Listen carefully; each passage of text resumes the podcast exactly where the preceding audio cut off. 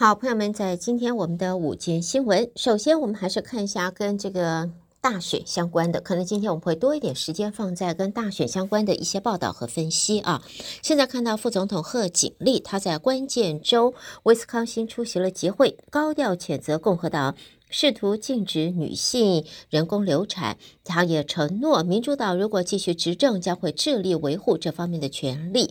连日行程显示，白宫为了迎接十一月的大选，将会重新聚焦在人工流产的议题，要借此来争夺女性和年轻人的支持。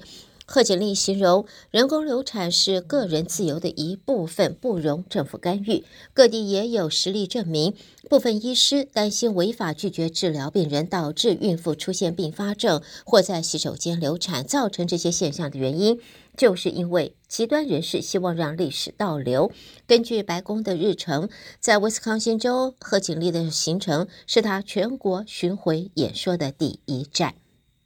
接着我们再看呢，在美国 New Hampshire 州举行的共和党总统初选，当地人口极少的一个小镇啊，叫迪斯维尔诺契，在二十三号午夜开票，呃，应该是昨天的午夜，二十二号午夜开票。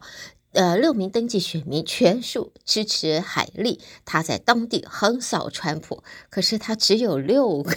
六名选民啊，呃，虽然横扫川普，但是看到报道以后一看，哇，他只有六个人，六个人是整个地区的全数人口，全数人口全部支持海莉。另外呢，最高法院也裁定，联邦人员在美墨边境执勤时，如果为了要拯救遇险的非法移民，必要时是可以拆除德州州政府所架设的刀片铁丝网。德州回应说，案件还没有了解，政府州政府会继续的争取。法律专家则说，移民事务是属于联邦权限的原则，本来就不容争议。不过，这次案件不但传送到高院。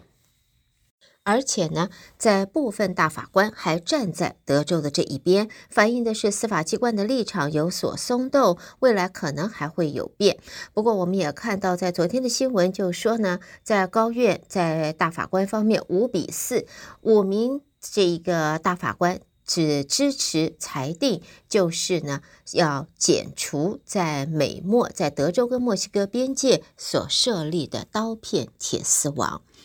好，另外呢，在美墨边境的偷渡人数在上个月可是创下新高之后，现在拜登政府则承认，就是超过了一百万的移民透过人道假释计划，现在进入留在境内了。共和党则指责白宫是堵截不力，也要求国会要收紧这方面的限制。仔细区分的话，历年来留美的百万多人当中，四十二万人是经美墨边境来美国的，三十四万名是古巴、海地、委内瑞拉还有尼加拉瓜的民民众乘坐飞机抵达美国。另外，七万七千名是阿富汗人。公民和移民服务局则说，这个部门二零二一年秋季以来移民假释的数量激增，预计处理时间会延迟。相比之下，二零一二到一九年之间，移民假释最高一年只有十一万两千人。共和党批评政拜登政府滥用制度，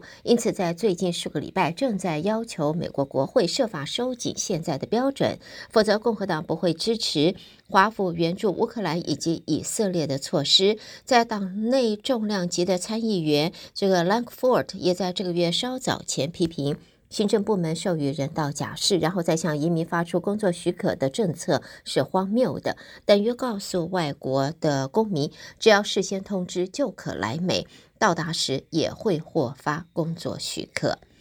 那么现在呢，在外界的媒体分析啊，就是。呃，我们就说，在美国的总统大选方面，如果最后出现的是现任总统拜登对决前任总统，这是川普的话，在现在可以看到呢，呃，媒体则分析认为有四大理由，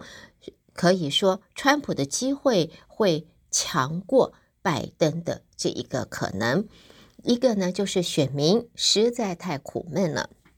主要是失业率，虽然在川普的时候是六点三，现在只有降到三点七。通货膨胀也由百分之九的高点往下到了十呃三点四的低的这样子的情形。可是很多的民众还是指他们的薪资涨幅跟不上现在的通货膨胀。拜登一提起经济，美国人想到的就是负担能力，而不是经济指标。而就算川普的政策建议很模糊，选民还是抱了一些希望，认为可能共和党人比较有能力来管理经济。而在川普方面呢，也是在川普代表的几乎大部分的支持者是白人，而川普是敢大声的说出，在许多白人的恐惧，无论这一些忧虑是不是有根据，美国现在普遍出。存在一种节节败退、失落感。有能力买房子，拥有不会被通货膨胀吃掉的像样薪资，接受大学教育，原来就是美国梦。现在对许多美国人啊，都是遥不可及了。选民对犯罪也感到干呃担忧，而川普就善于传达并且包装这些忧虑，所以呢，在这一方面，他比。拜登总统，现任总统拜登是更能够吸睛、吸引人啊投票选民的眼睛。而第三个呢，就是川普的所作所为，还是有不少选民认为他并不是呃不适任，不认为他的操守道德是不对的，不认为他的做法是失格的表现。最后呢，就是到目前为止，白宫还没有办法说服绝大多数的美国人，拜登为了创造就业机会，砸下重金投资基础建设、洁净能源，还有晶片制造，让民众的生活变得更好。所以到目前为止，拜登还是背负着两场造成美国社会分歧的海外战争的责任。而川普所抱持的不干涉主义、美国优先的讯息，可能也引起某些选民的共鸣，所以拜登比较倒霉啊，坏事都算在他的头上，而功劳到目前却一个都没有捞到。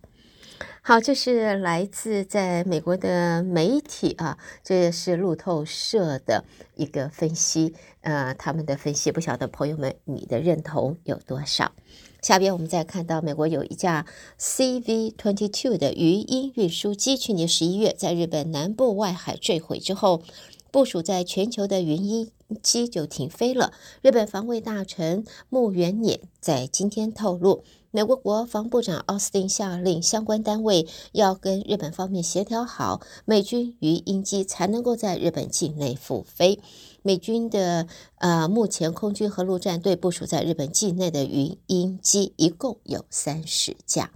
其他方面的新闻，看到哈佛大学研究论文涉嫌不当的风波破呃越来越大，校内医学院附属机构呃，在这个是丹纳法博癌症研究机构。则说，正在调查超过五十篇的研究论文，寻求撤回顶尖学者撰写的六篇论文。另外，还有多达三十一篇论文的内容需要更正。在这次调查范围中，研究所董事长格里姆策共同撰写的论文同样受到了牵连。